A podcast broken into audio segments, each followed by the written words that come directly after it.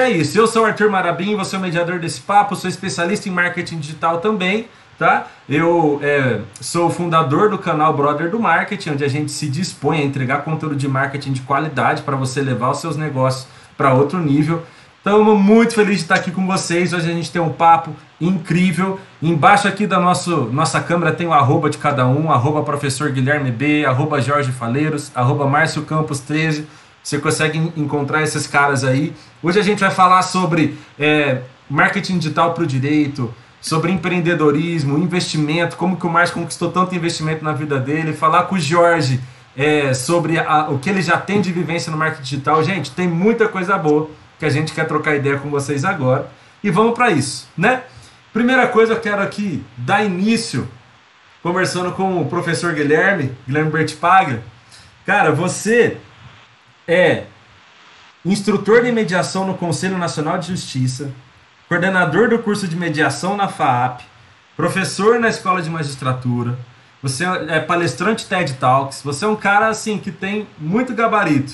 A gente vai falar sobre tudo isso, né, cara? Só que eu queria que você contasse um pouco pra gente dessa sua experiência em eventos internacionais, cara. Você já organizou evento fora do Brasil. Eu imagino que teve um esforço de marketing envolvido nisso. Conta pra gente um pouco dessa sua experiência, Guilherme. Show, Arthur. Obrigado. Obrigado a apresentação, da gentileza. Se o pessoal não ouviu, eu me senti muito honrado com a sua apresentação aqui. É, tive a oportunidade de participar de eventos em três países. Em Portugal, alguns eventos, na Inglaterra e no Chile. É, na Inglaterra, 2019 foi um evento fechado.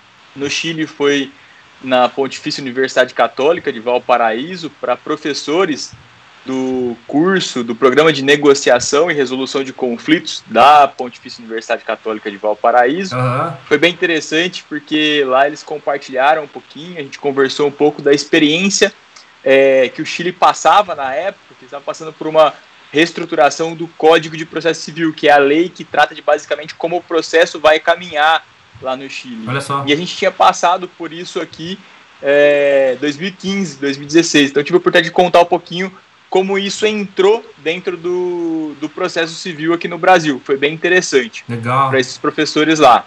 Em Portugal, e em Portugal também fez, né? É Portugal. Foi, Portugal. É, Portugal tive a oportunidade de participar basicamente de, em, em dois lugares, né? Um, um, um dos lugares foi na Universidade de Coimbra, que é uma das universidades mais antigas do mundo em funcionamento. Uau. Super interessante conhecer lá. Foi quando, é, Gui? Você lembra? É, é tipo 1800, 1900? 1290. Isso! 1290, cara. Caraca! Cara, foi, foi bem interessante. Uh, eu, eu, participei em 2016 de um evento lá, mas não foi na organização, eu fui apresentar o trabalho no congresso na Universidade de Coimbra. Uhum. E aí conheci o trabalho deles, desse, desse congresso, com o simpósio, esses grupos de trabalho, grupo de, de estudos sobre é, negociação, mediação. 2018, 2019, é, eu participei como coordenador desse simpósio, que aconteceu na Universidade de Coimbra, e 2020 também, 18 2019, os eventos foram presenciais, aconteceu lá. Uhum. 2020, agora, por conta da pandemia, a gente fez o evento online. Uhum. É, mas sim, existiu um esforço sim na divulgação do, do evento. É, a gente fez uma divulgação pelo Instagram, basicamente, por Facebook e também por lista de e-mails uhum. em outros eventos. E aí os coordenadores tinham a oportunidade de encaminhar para os seus alunos, geralmente são alunos e profissionais que têm interesse no tema. É, e aí, basicamente, foi, foi esse caminho que a gente adotou. Muito legal. E também teve um evento interessante lá em Portugal, que foi um, um, uma palestra minha num, num congresso que teve sobre resolução de conflitos em condomínios. Viver em condomínio é um desafio, viver em condomínio é, é difícil. gera muito problema. Pai, se tem um lugar que aí... tem dinheiro nesse mundo é condomínio. É verdade ou não é? Sim. Condomínio sempre sim, vai ter sim. dinheiro para pagar outra, as coisas. E outra, a, a, a, parte interessante de condomínio é que você não vê condomínio quebrando, né? Exato. O condomínio não quebra. Uhum. Né? É, você, você, divide o, os prejuízos, os problemas ali. É, e, e, viver em condomínio é um desafio. E eu trouxe um como a gente pode usar algumas ferramentas para viver melhor, viver com menos desconforto. É, em, em, coletividade. Coisa Dá boa. sempre problema. Muito bom. Gente, para quem não entende, a gente vai falar um pouquinho mais disso até hoje em outras lives. A mediação é a ferramenta da é, jurídica que resolve coisas muito mais rápido, muito mais fácil e com a mesma rentabilidade para advogado. Né? A gente estava falando ontem, o que a gente estava ontem conversando, e é algo que todo processo antes dele ir tal para o processo, o juiz ele direciona para uma audiência de conciliação e mediação, né? E se houver ali um acordo, é muito melhor para o sistema, é muito melhor para as partes, muito melhor para todo mundo. E o advogado ganha a mesma coisa. Então, é muito melhor ganhar mais dinheiro em menos tempo do que o mesmo dinheiro em muito tempo, né, Gui? Mas a gente vai entrar em mais, mais detalhes disso mais para frente. Eu quero agora entrar aqui, conversar um pouquinho com o Márcio. Gente, o Márcio é um cara assim que é, eu, eu trabalho para ele agora desde março. Entrei de cabeça com ele no projeto da Tô Salvo, né? É, nós somos uma startup, é correria para todo lado, é tiro para todos os lados, né, Márcio? E estamos trabalhando É para construir algo. Cara, vou te falar, tem sido uma das experiências de trabalho mais legais da minha vida. Tem sido muito gratificante, pessoas muito para cima. E o Márcio é uma das grandes mentes que eu já conheci na minha trajetória, galera. O Márcio é um cara realmente diferenciado né? E eu tenho muitas perguntas boas para você aqui, Márcio, mas eu quero começar nessa, cara. É, você já recebeu um investimento da Intel, né? Eu queria saber como isso, isso. funcionou na prática, qual foi o, o, o, as cifras, os valores que você conseguiu atingir, se você puder falar disso, né? E a chave aqui, quanto disso você reinvestiu em marketing? Que é o que a gente quer saber, né? Então, é, essa é uma história bastante interessante, né?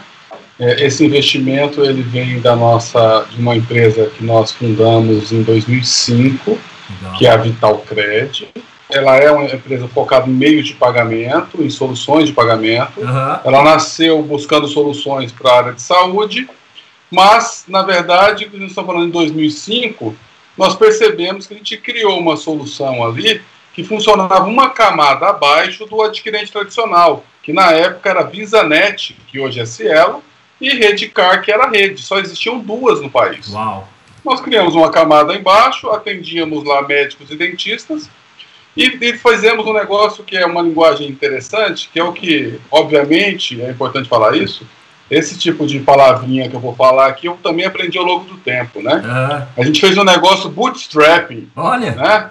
Ou, ou seja, é, a gente mesmo ali, na verdade, eu, meu cunhado, meu pai, trabalhando, nós levamos essa empresa de 2005 até 2011 uh, sozinhos. E eu sempre olhava para aquele negócio que tinha, tinha crescimento, tinha rentabilidade, mas eu ainda não tinha a palavra scale, né, escalar na minha cabeça. Isso não era comum. Uhum. Startup não era uma palavra comum, fintech não existia esse termo. Ah. Mas é, eu passei pela primeira aceleradora de startups do, do Brasil, chamada 21212. Em 2011, eu estava procurando entender o que era investimento, como isso funcionava, em uma newsletter da, da Endeavor, que é algo que as pessoas devem acompanhar, porque tem muita informação, né?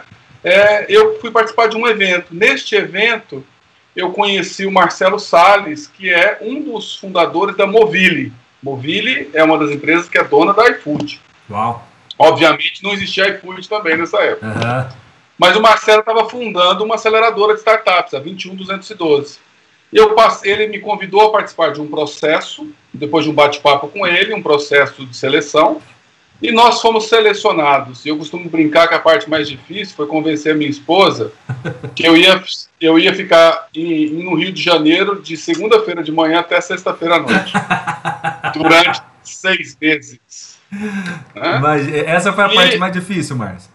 Essa foi a parte mais difícil. Mas ela, ela, ela, ela, graças a Deus, consegui convencê-la. Quem consegue fazer um negócio desse consegue fazer coisa maior, né? Com certeza. E aí, e aí, é, e aí a Vital Cred amadureceu e virou PagPop, uma das primeiras subadquirentes do Brasil. Uau! Subadquirentes são as empresas que trabalham abaixo dos adquirentes, é, trabalhando com nichos de mercado que eram totalmente subatendidos.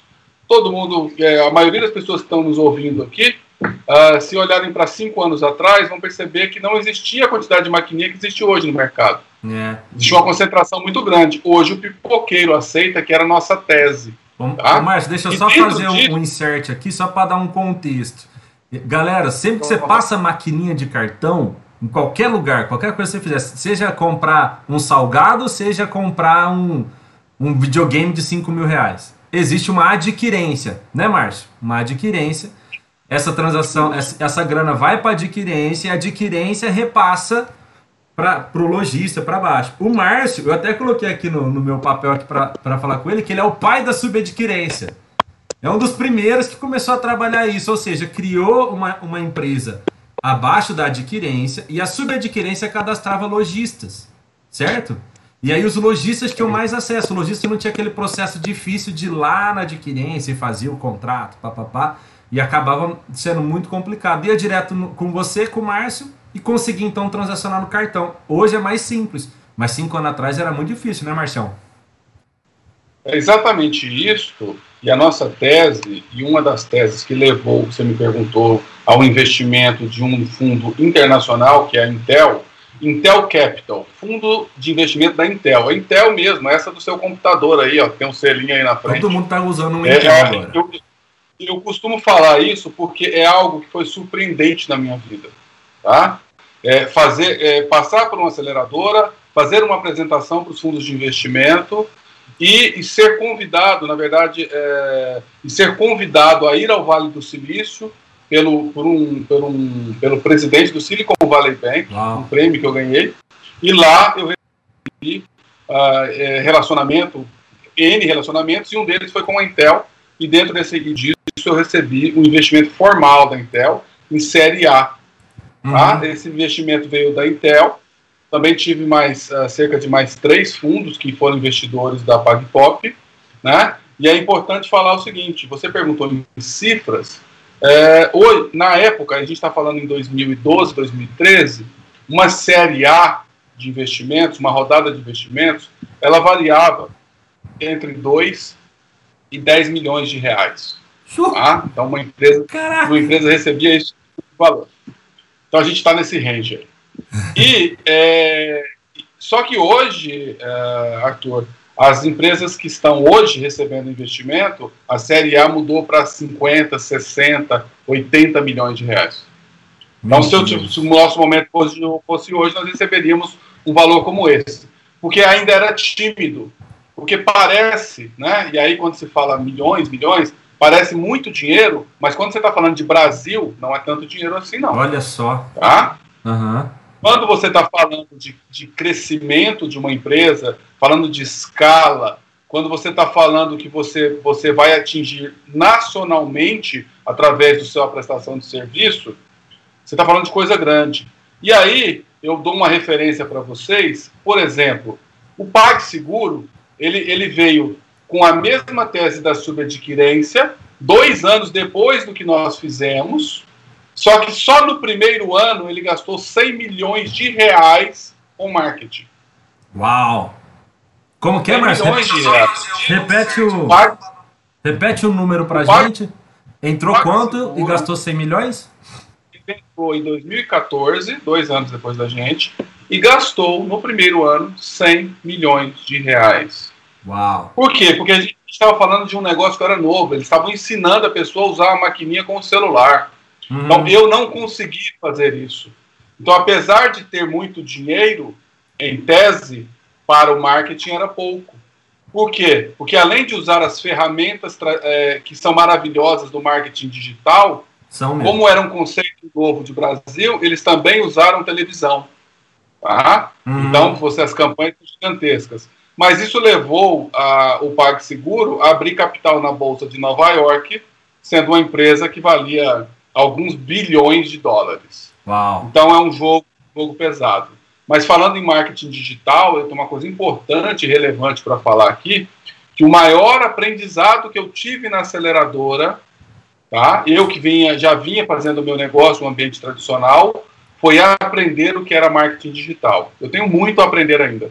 Mas quando eu descobri que eu conseguia no marketing digital medir tudo, medir quanto eu estava gastando, qual era o custo de aquisição de um cliente, qual era o tempo de vida desse cliente na minha base, quanto eu estava gastando por dia, por hora, por minuto, em qual canal, aí sim eu descobri que existia uma ferramenta mágica para o negócio. É Porque quando você faz rádio, televisão, tal, você não tem nada disso. Você joga o dinheiro lá e seja o que Deus quiser. O Jorge deu até um ah? sorrisinho aqui que eu vi, ó. Deu um sorrisinho que eu vi, Jorge. Mas, é, é. e jogando a bola aí para vocês, eu diria o seguinte, que é, um dos privilégios do, do, dos novos negócios e da startup é exatamente é, esse poder de análise sobre esse investimento, sobre os dados, sobre comportamento do seu cliente e aí está todo mundo hoje em dia no marketing, no marketing digital, né?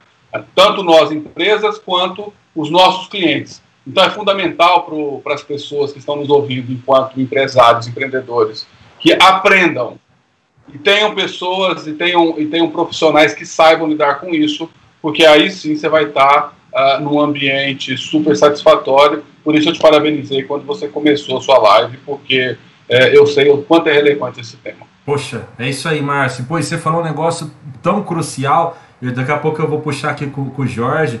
Jorge, Gui, Márcio, vocês podem ir falando aqui junto, tá? Mas, cara, esse assunto é crucial, cara. No marketing digital, você fala com quem interessa. Você consegue traçar um perfil. Você fala assim: olha, eu quero falar com homens de tal cidade, de tal idade, de tal faixa etária, que se interessam por tal coisa. Então, é uma expressão que eu uso muito. Você para de dar tiro de canhão em passarinho. Porque quando você faz um outdoor, você não sabe quem vai passar naquela rua. No marketing digital, você consegue exponencializar a conversa com quem interessa e mensurar isso de uma forma muito mais eficiente, tá? Eu sou totalmente a favor de ainda ter outdoor, de ainda ter TV, faz parte das campanhas, das campanhas de publicidade. Mas o marketing digital ele é fantástico, fenomenal, com toda certeza. Eu quero só dar um alô aqui, ó, para os nossos é, é, ouvintes que estão aqui junto. Anderson Marabim tá, tá conectado com a gente. Yasmin Siona, essa aqui é a mulher que eu convenci a casar comigo, Márcio. Então, realmente, eu fiz um grande feito. e agora que eu tenho essa mulher, cara, o, o, céu é o limite. Ela é fantástica. Um beijo, meu amor. É isso aí. Foi muito marketing, né, Arthur? é. Tem que entregar agora o que você vendeu, hein, rapaz? Ah, pode deixar, pode deixar, Jorge. Olivia Fernandes está aqui, Lucinéia está aqui, Diego, que trabalha com a gente na Tossalvo, está aqui. No começo estava sem som, o pessoal avisou, mas a gente já está sabendo, já consertou. Angelica está aqui. O Gelado, meu amigo que é streamer também, falou que é um desafio mesmo viver em condomínio. O Gelado, a gente jogava basquete no condomínio dele e dava sempre problema lá. tá aqui a, a Zezé. Poxa, gente, obrigado quem tá aqui conosco. Manda um boa noite, suas perguntas aí. E eu quero agora puxar o Jorge para esse papo, porque o Márcio falou algo aqui sensacional, né, Jorge? As empre... PagSeguro, em 2014, investindo 100 milhões em marketing. Né? As empresas cada Exato. vez mais entendendo o poder do marketing digital. Você é um especialista dessa área, cara. O que, que você enxerga para o mercado agora, principalmente depois dessa pandemia? O que, que mudou no comportamento? O que, que vai mudar para as empresas, para o consumidor? Fala um pouco para a gente sobre isso, Jorge. Então, é, vamos, vamos pontuar da maneira mais correta. A gente ainda está no, no, momento de transição né, de pandemia. É, não né? acabou, né? A pandemia não acabou, não. Uhum. A gente ainda vai ter uma demanda dela por um certo tempo. Uhum. É, a principal mudança é, é a mudança de, de mentalidade. Né? Hoje é apontada a mudança de mentalidade tanto de empresas quanto do consumidor. Uhum. Vamos para partir para a parte do consumidor, que é o que interessa para a maioria de nós, né? Sim. Que estudou consumidor. O consumidor antes tinha um hábito maior de visitar o PDV, de ir no ponto de vendas do, de uma loja, fazer a compra, fazer a pesquisa de produtos em loco. Uhum. Cotava muitas vezes pela internet, mas comprava principalmente o consumidor mais velho. E essa é uma da, das maiores tendências né, agora, uhum. é atingir esse público mais velho que aprendeu a comprar pelo celular. E do lado das empresas, a mudança de comportamento é muito clara, porque quando a gente fala principalmente de empresas, eles não, não acreditavam no poder do marketing e descartavam essa opção.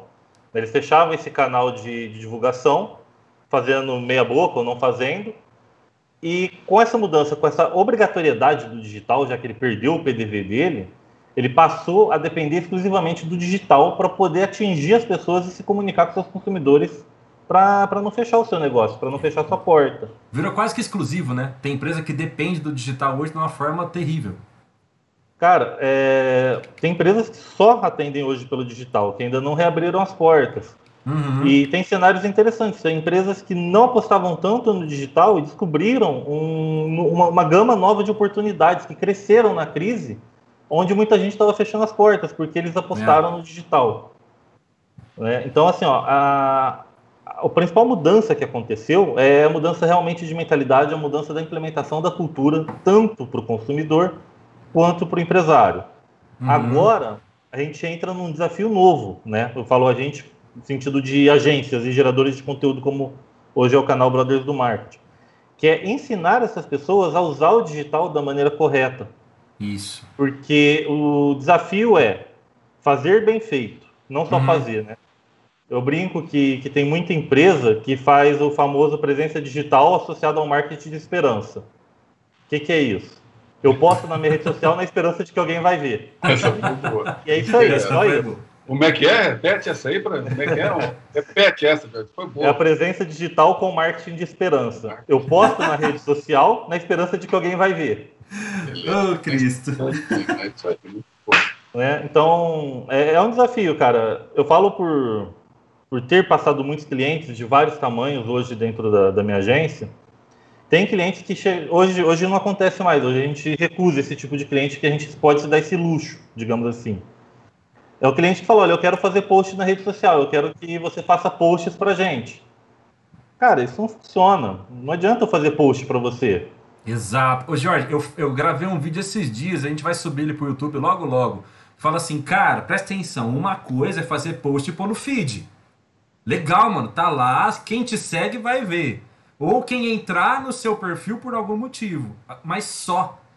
Você Pô. só atinge pessoas novas e seguidores novos se você fizer uma campanha, colocar dinheiro, fizer uma estratégia, trazer pessoas que entendem para fazer isso para você. Né? Senão você fica só fazendo post. E, cara, é incrível. O dono de empresa quer ver post no feed e o cara nem tem ideia de que post no feed não traz vendas. O que traz vendas é campanha, é marketing.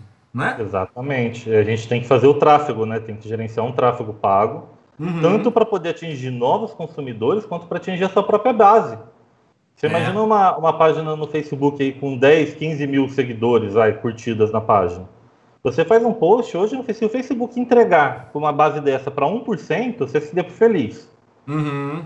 Então, se você quer comunicar com a sua própria base, você tem que fazer uma, uma ação voltada para sua base, senão ninguém vai ver também.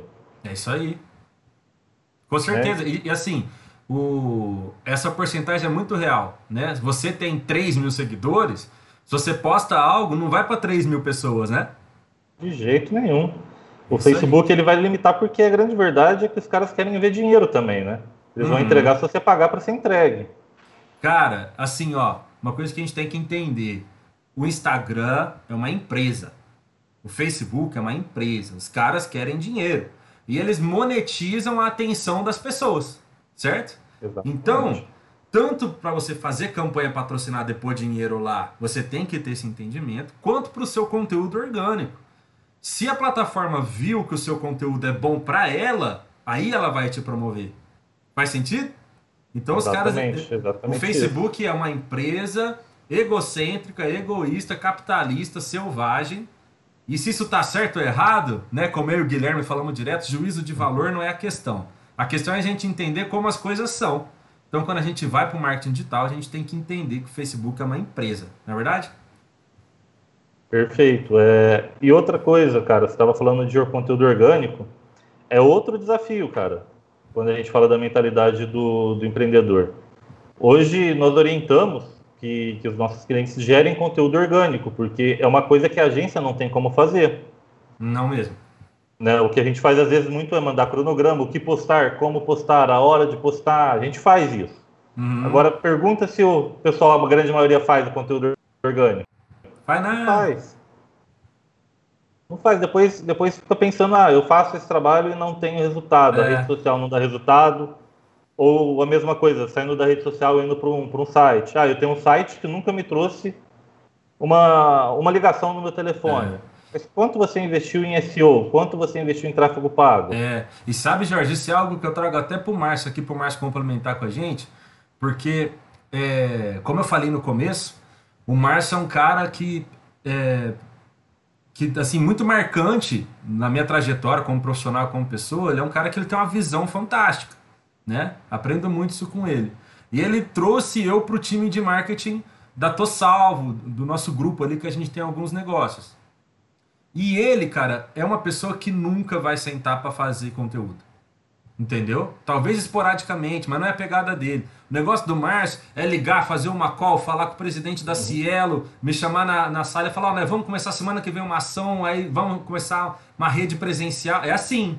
O Márcio é esse, cara. E ele é um cara que ele não vai trabalhar, né, Marcião? Então, assim, eu quero fazer uma pergunta aqui é, pro Márcio no, no, no, sentido seguinte: no, no seguinte sentido, o Márcio. Você recebeu lá 100 milhões de investimento. O que você, como empreendedor, espera de uma agência?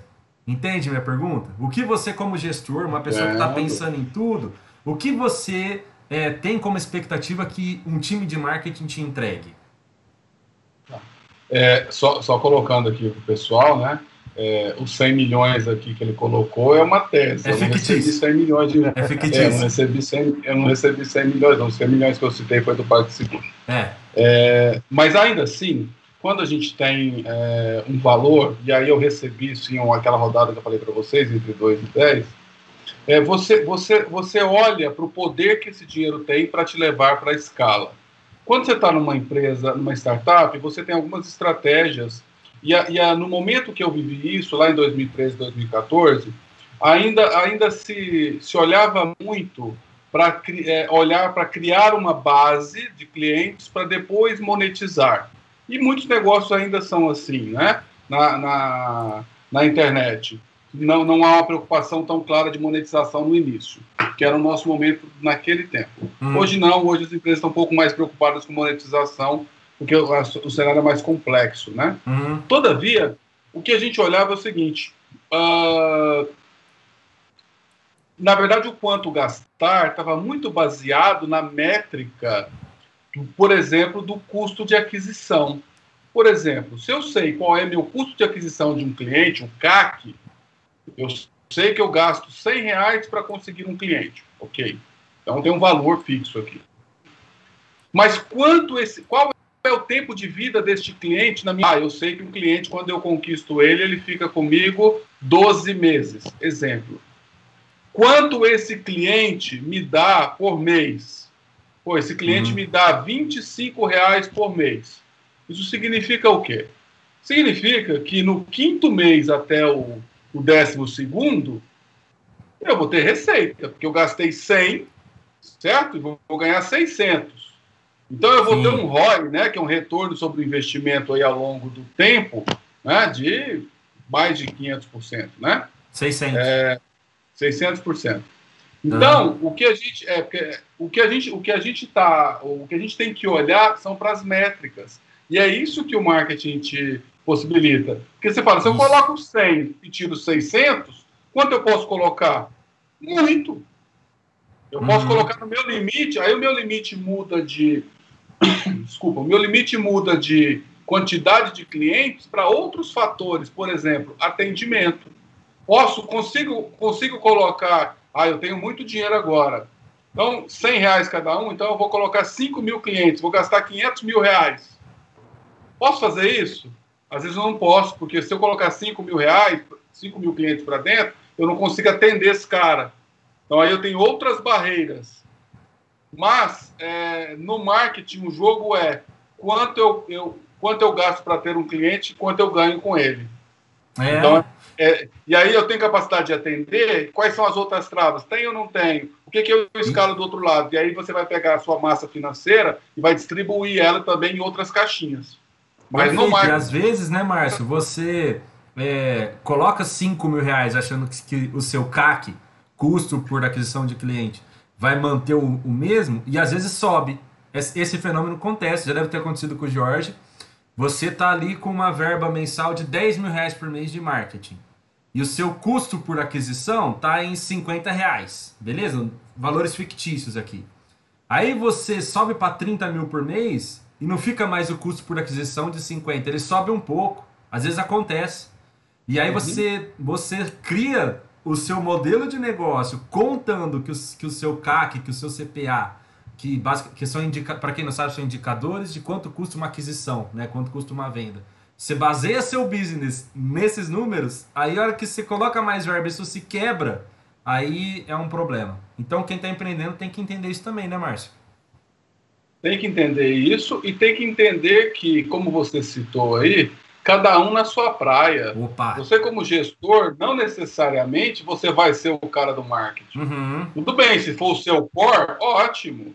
Mas a gente tem que se cercar, tentar se cercar do melhor time, porque é aí que as coisas podem é, tem uma grande tendência a dar certo. Né? É. É, é unir, unir capacidades e, e ouvir a pessoa do outro lado da mesa, no caso, o profissional de marketing, e tentar aprender também. Né? É. Porque assim, não dá para tomar decisão sem saber o o cara está falando. Alguém entra na sua sala e fala assim: Eu quero contratar a RD Station, custa tanto. E você fala: Que? É RD quem?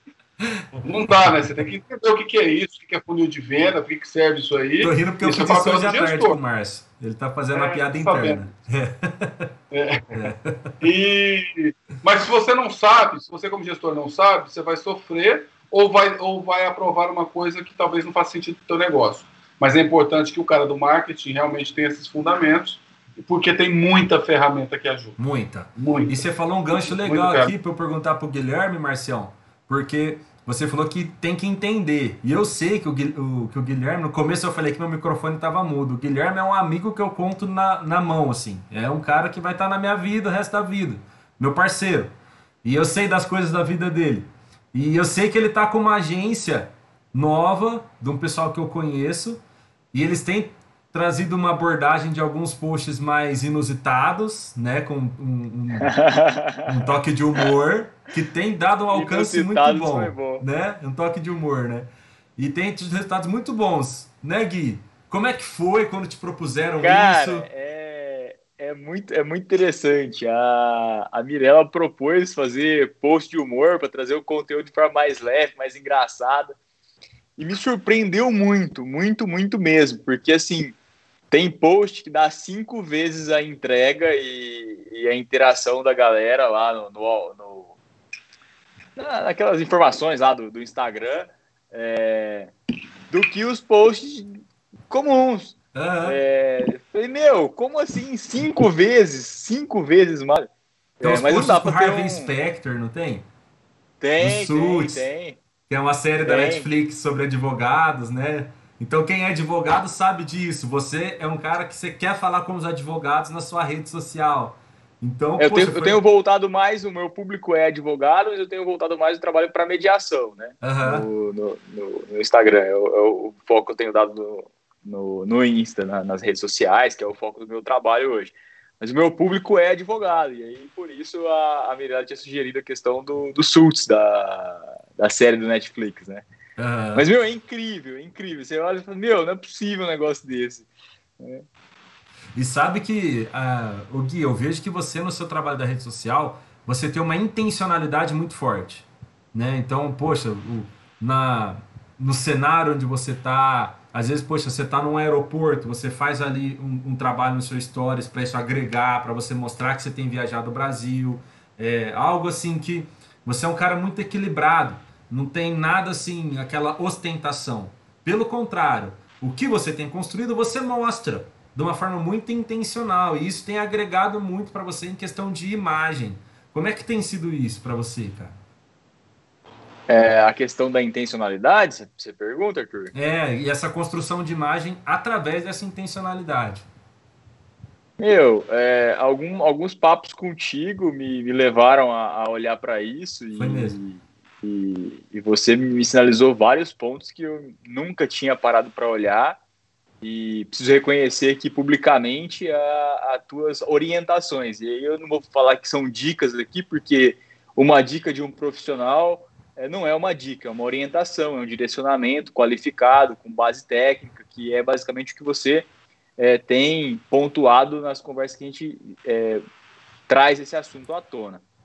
É, eu percebo que é um desafio por, pela falta de hábito, é, essa produção do conteúdo aí que o Márcio e o Jorge colocou, que o Jorge colocou, né? É, que é um desafio você, você produzir o, conteúdo no dia a dia ali, de forma orgânica. E, e é de fato desafio porque a, os compromissos, a correria, muitas vezes você deixa de, de, de fazer isso. É, mas é muito interessante que quando você, Arthur, é, sinalizou alguns pontos principais, fica mais fácil uhum. fazer isso. Quando você sinaliza, ó, tenha atenção para isso, aquilo e aquilo outro, para o fundo, para o conteúdo que você vai passar, é, fica mais fácil, mais tranquilo de, de fazer. É, tem um aspecto importante da intencionalidade que, é, embora não seja o foco principal do meu Instagram, é, para advogados, o advogado ele precisa ser intencional, ele não tem como não ser intencional numa rede social. Se ele não está sendo intencional, tem alguma coisa errada ali. Uhum até porque ele tem é, regras éticas e disciplinares, tanto do, do Estatuto da Advocacia como do Código de Ética e Disciplina. Tem tudo isso, né? E, tam, e também decisões, não só essas, mas também decisões do Tribunal de Ética e Disciplina da OAB, que regulam essa publicidade do advogado. O advogado não é proibido de fazer publicidade, mas ele tem regras específicas para isso. É, não é o meu, o meu, caso, o caso do meu Instagram. Meu Instagram é, é, focado em mediação e negociação de conflitos e na parte da docência, que é o espaço que eu entrego conteúdo para os meus alunos. É, mas é importante sim ser intencional e talvez por conta da minha formação é, essa intencionalidade esteja um pouco presente aí no, no dia a dia da, da rede social. Maravilha, cara, coisa linda. Tem dado muito resultado aí. É, a gente tem mais um pouquinho de tempo, eu vou fazer mais uma pergunta aqui para o Jorge, mas eu quero é, valorizar aqui. Chegou também a Lívia Maria, é, minha irmã, está aqui com a gente. É, a, a, Yasmin, que é minha namorada, né? Vou casar com essa mulher incrível. Ela escreveu aqui, fofo. Obrigado. Ganhei um elogio aqui nesse momento. Obrigado, meu amor. É, ultimamente tá meio fofo, literalmente. Né? Nossa, né? eu tô muito gordo, cara, na máxima histórica. Tô igual a ação do Magazine Luiza. Não vou nem entrar nesse mérito, não. Deixa quieto, né, Jorge? Deixa quieto. Deus é mais. Tu... Esse, esse assunto não é bom. Não, não, vamos falar de marketing. E também, vamos falar de marketing. também aqui, ó, Ellen Cristine Maia Campos. Deve ser parente do Márcio. É minha irmã. irmã. É minha irmã. Falou aqui, live de alto nível, profissionais de referência em marketing. Obrigado, Ellen. Muito obrigado mesmo. E é isso, cara. Ô, Jorge, ainda dá tempo de perguntar mais uma coisa, cara? Tem, você, você tem Vamos uma ver. história super interessante. Você trabalhou por oito anos como TI num hospital. Sim, né? Sim. E você disse que faltava um desafio. A gente está aqui com o Márcio, que era dentista e decidiu ser empreendedor, né? Eu quero que você fale um pouco como tem sido essa jornada, cara, de, de sair do, do, da falta de desafio, mas da estabilidade, entre aspas, para o risco e para a construção. Como é que é? Cara, é assim, a, a gente, como você mencionou, nós nos conhecemos desde pequenos, né? Uhum. Crescemos basicamente com a mesma estrutura de vida, digamos assim. É. E a gente sempre escutou, não sei você aí, mas eu posso dizer por mim, por muitas pessoas que eu conheço, que o concurso público era a melhor saída. Nossa, muito. Né? Faça concurso, faça concurso, faça concurso. E eu, muito cedo, eu abandonei a minha carreira de desenvolvedor, digamos assim. Eu já era desenvolvedor na época, quando eu passei para TI. Uhum. E comecei a trabalhar como TI no, dentro do departamento de oftalmologia na Faculdade de Medicina, dentro do, do HC. Pode crer. E eu descobri, eu descobri que aquilo foi a pior coisa que aconteceu na minha vida. Que louco. É, você tem o seu salário no final do mês. Não vou dizer que o salário era ruim, era um salário que, se eu falar aqui, muita gente me xinga o quanto, quanto eu ganhava. Né? É, você, eu entrava 8 horas da manhã, 4 e meia da tarde já estava disponível, já estava livre. Mas aquilo era extremamente limitante. Tudo que você quer levar de inovação, tudo que você pretende fazer de novo, tudo que você se dispõe a fazer melhor em algum momento você é cortado. Poxa. Né? Ah, o ambiente corporativo do, do, funcionalismo público, esse ambiente, ele é muito tóxico para profissionais que buscam se aperfeiçoar, que não, não se contentam com a mesmice. Uhum. Então aquilo, aquilo veio me fazendo mal. Eu, eu falo, hoje estou pagando os reflexos da saúde, né? Daquela época. Eu engordei, eu ganhei peso naquele momento, que hoje eu estou sofrendo por conta disso. Uhum. E 2015, aproximadamente, eu tomei uma decisão que eu ia que eu ia sair. Eu falei, daqui dois anos eu vou sair. Não importa qual vai ser a situação. Daqui dois anos eu vou sair do, do funcionalismo público. Teve um planejamento, isso é muito bom. Teve, teve uhum. um planejamento. É, eu, eu, precisava me preparar financeiramente, porque naquele momento eu tinha uma filha e uma esposa. Uhum. Então fiz todo um planejamento para que, na pior das hipóteses, sinceramente falando, eu não precisasse trabalhar por cinco anos se eu quisesse. Essa era a minha ideia. Muito bom. Ganhava bem mesmo, então, hein? Oi? Ganhava bem mesmo, hein? eu, não consigo, eu não consigo fazer isso, não, viu? Digamos que, que eu tenho o dom de ser bem pão duro. Então não é que eu não ganho, ganho bem, é que eu não, eu não gastava. é, enfim, fiz esse planejamento, foi chegando 2015 comecei a traçar um objetivo. Meu objetivo era mexer com trabalhar com geração de conteúdo. Legal. Voltar para a área que eu trabalhava, de desenvolvimento e gerar conteúdo, entrar naquela, naquela pegada de produzir curso, essas coisas, estava me preparando para isso. Só que como você mesmo pontuou para nós no começo da live, você é muito perfeccionista. Se você acha que você é perfeccionista, eu sou 10 vezes mais. eu falei isso antes da gente então, entrar no ar aqui, né? Foi mesmo. É. O microfone nunca estava bom, a câmera nunca estava boa, Nossa, é um a edição nunca estava boa, enfim, milhões e milhões de problemas que eu colocava em mim mesmo, né? Uhum. E foi passando tempo, foi passando tempo. 2016, eu fiz amizade com meu cunhado. Ele já era meu cunhado, mas eu não, não tinha muita amizade. E nós decidimos abrir juntos uma agência. No finalzinho de 2016, tomamos a decisão.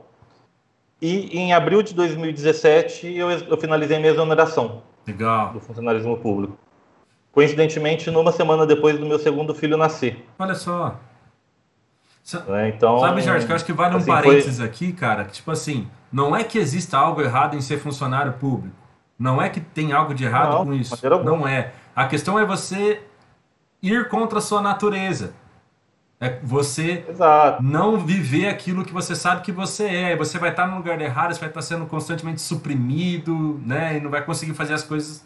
Enfim, viver quem você é. Acho que esse é o ponto, Exato, né? Exatamente. Esse é o ponto. É, o funcionarismo público ele é essencial, ele é fundamental. Eu sou um defensor do funcionarismo público, tá? Tem gente que fala que isso tem que acabar, que tem que acabar a estabilidade. Uhum. Eu poderia pontuar diversos aspectos pelos quais isso não deve acontecer, uhum. né? Mas não, não, é o, não é o mérito da live. Mas o funcionarismo público ele é engessado, ele tem um modelo que ele tem que ser seguido, infelizmente. Uhum. E é muito difícil você quebrar esse modelo. Quando você põe uma pessoa inquieta ali dentro, essa pessoa ela vai se destruir por dentro e, e, não vai não vai não vai render nem para o funcionalismo público nem para a vida pessoal dessa pessoa. E era o meu caso. Né? Então eu não sirvo para aquilo, não que aquilo seja ruim. Uhum. Pode crer. Aí você em 2017 abriu sua agência e está até hoje na Compor. Sim, a gente fundou ela no dia 20 de dezembro de 2016. Uhum. Fizemos uma. A gente deu um tiro muito rápido de crescimento né, para suprir o, a nossa demanda financeira, tanto minha quanto do meu sócio, uhum. e já para poder ter uma equipe de qualidade, ter uma equipe que atenda às nossas expectativas e às nossas exigências em relação à maneira como a gente quer conduzir esse trabalho. Né? Massa. Então hoje, hoje o cenário é esse. Hoje eu dedico praticamente todo o meu tempo só para compor. Eu tenho alguns outros projetos paralelos acontecendo, mas é realmente é bem paralelo. Uhum. Muito bom. Coisa boa, cara. Assim, uma jornada Parabéns. incrível, inspiradora. Você tinha seu trampo, tava tudo certo, mas você não abriu mão de viver quem você é. Isso é inspirador, cara. Obrigado por compartilhar com a gente. O, Arthur, se me permite, claro. é, essa questão que o Jorge trouxe, que você trouxe aí, que a gente tem a tendência a ter um alto nível de criticidade com a gente mesmo, uhum. é, é, é muito comum porque se a gente muitas vezes nunca é legal se comparar, né? Mas se a gente comparar o nosso nível de criticidade da gente com os outros, a gente tem, tende a ser muito tolerável, muito mais tolerável com os outros do que com a gente mesmo. É verdade. E, e aí fica aí uma pergunta para os nossos ouvintes aqui da, da live do Brother do Market, né? Se eles também estão passando por isso, e se isso é justo, se é justo com a gente mesmo, a gente usar um, uma régua diferente num nível de autoexigência para a gente diferente daquilo que a gente exige do, do outro. Natural que é importante a gente cobrar, sim, para que a gente se desenvolva, para que a gente melhore sempre, mas não num nível que isso seja prejudicial. É super legal o Jorge trazer esse ponto, porque eu acho que muita gente que está nos ouvindo aqui passa por isso, né? Isso é natural da, da gente especialmente do empreendedor brasileiro, né? É, é isso aí. É, é, um leão no almoço, um leão na janta, né? Mas depois nós... tem que desviar das andas. Mas né? depois né? nós come a carne do leão, veste a pele, né? É isso aí. Gente, muito obrigado a todos os nossos. É, convidados. Guilherme, obrigado por estar aqui com a gente, viu, cara? Uma boa noite aí para você. Arthur, Obrigado demais pela oportunidade de estar aqui nessa primeira live. Opa! Prazer conhecer o Márcio e o Jorge aqui nesse espaço. Espero poder dividir esse espaço com eles em outras oportunidades. Desejo a vocês todos aqui que fiquem bem, se cuidem, com saúde. E Arthur, parabéns mais uma vez pela iniciativa, por esse projeto. Que a sequência desse, dessa, dessa live do Brother do Marketing continue enriquecendo as pessoas. Pô, amém, cara. Obrigado mesmo. Marcião, muito obrigado pela sua presença. Eu quero depois estar com vocês aqui com mais tempo, com cada um, mas, cara, obrigado por estar com a gente. Boa noite, viu, Márcio? Querido, obrigado. Ó, privilégio participar com você aqui, tá? Muito organizado, bate-papo gostoso aí com a turma, tá? É, acho que compartilhar é, é muito importante, tem muita gente precisando de conteúdo e a sua iniciativa é fantástica. Parabéns super sucesso aí nessa caminhada, viu? E meus amigos, aí para vocês aí um prazer falar com vocês. Muito obrigado. Obrigado, Marcião. E Jorge, cara, poxa, que felicidade a minha poder se reconectar com você nessa fase da vida, depois de aí 10 anos, né, ou mais, se a gente for fazer conta, não precisa falar de número, deixa isso para lá. Mas que bom te reencontrar, meu amigo. Obrigado por estar com a gente, boa noite para você, viu? Cara, eu que agradeço a oportunidade, estou realmente muito feliz em fazer parte disso, em conhecer o Márcio, conhecer o. Nossa, fugiu o nome, rapaz? Guilherme. o Guilherme. Uhum. Conhecer o Márcio, o Guilherme e realmente foi um bate-papo muito legal, muito, muito gostoso. Muito obrigado mesmo. Pô, eu que agradeço. Gente, brothers and sisters, tá aqui, ó, o arroba de cada um deles, tá? O professor Guilherme, o Márcio Campos, o, o Jorge, arroba Jorge Faleiros, arroba Márcio Campos 13, tá aqui tudo para você conseguir se conectar e encontrar eles lá. Antes da gente terminar tudo aqui, gente, lembrando que estamos acabando, mas logo, logo vai ter mais live para todo mundo. Divulga isso, tá? Nós estamos lá no YouTube, no Instagram, no Facebook. É só por lá, Brother do Marketing, que você encontra a gente. Essa live ela foi transmitida no YouTube, no Facebook e no Twitch. Então, onde você estiver na Twitch, onde você estiver vendo aí, cara, dá um like, manda para amigos, curte, se inscreve, é muito importante para gente estar tá conectado aí com você. E, a, e a hora que acabar aqui a gente vai editar e vai pôr no Spotify. Então dá para você ouvir de novo lá, acompanhar, ficar atento com esse conteúdo, mandar para um amigo que não pôde estar hoje, tá? E se você já está ouvindo no Spotify, obrigado, muito obrigado, manda aí para alguns amigos que a gente aprecia muito isso. Gente, um grande beijo, uma boa noite para vocês. Essa foi a live do Brother do Marketing. Tchau e muito obrigado. Falou. Show de bola, parabéns.